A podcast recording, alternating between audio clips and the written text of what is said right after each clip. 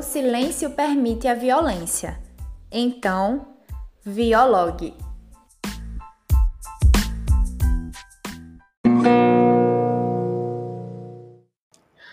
Olá, sejam bem-vindos a mais um podcast do projeto de extensão Violog da Universidade de Pernambuco, em parceria com o Núcleo Estadual de Telesaúde e vinculado à Secretaria Estadual de Saúde de Pernambuco. Meu nome é Mariana, sou acadêmica de enfermagem e, junto com Rafaela, vamos falar sobre a bioética em relação ao aborto. Bom, antes de entrarmos no assunto em si, é preciso abordar o básico da bioética. A bioética vem do grego e significa ética da vida. É um estudo que engloba várias áreas do conhecimento, como por exemplo a medicina e a filosofia, que são dos principais focos para o podcast de hoje.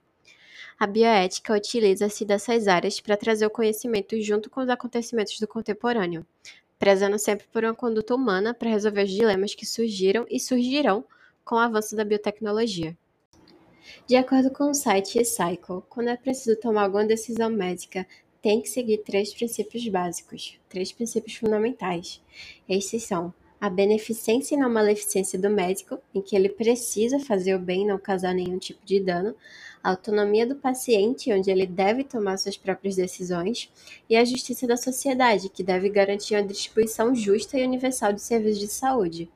Mas resumindo, é preciso olhar para a situação com a visão mais ética antes de tomar qualquer tipo de decisão. A temática do aborto é, de todas as situações analisadas pela bioética, aquela que mais gera um grande debate em congressos científicos e discussões públicas. O aborto corresponde à interrupção da gravidez com remoção ou expulsão prematura de um embrião ou feto do útero, resultando na sua morte, podendo ser espontâneo ou artificial, com a utilização de técnicas médicas, medicamentosas, cirúrgicas e outras. No jurídico no Brasil, o aborto é crime em apenas duas hipóteses pela lei de artigo 128 do Código Penal pode acontecer o aborto, que a primeira é quando a gravidez for resultante de estupro e a segunda quando não houver outro meio de salvar a vida da gestante. Mas também tem sido permitido a realização do aborto em alguns casos de feto anencéfalo, que no caso seria fetos que não possuem cérebros.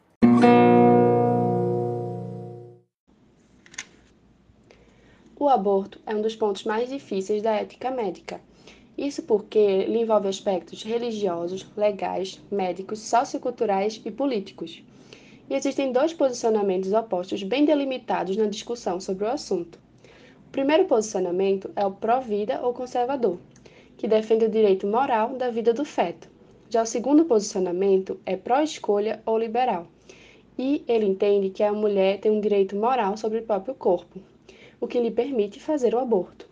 O direito da mulher é um forte argumento defendido pelas pessoas que defendem a legalização, trazendo que a mulher possui direito sobre o seu corpo e, portanto, pode decidir pela interrupção da gravidez indesejada ou de risco. Dessa maneira, o aborto seria um exercício inviolável dos direitos da mulher.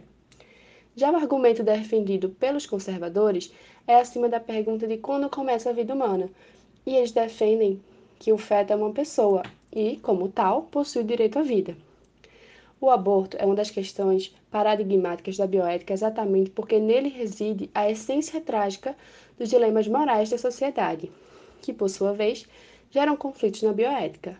Contudo, a problemática do aborto é histórica e contextualmente localizada. Então, qualquer tentativa de solucioná-lo tem que levar em consideração a diversidade moral e cultural das populações atingidas.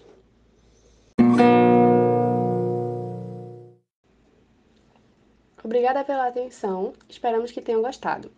Não se esqueça de nos seguir nas nossas redes sociais, arroba extensão e acompanhar nossos conteúdos.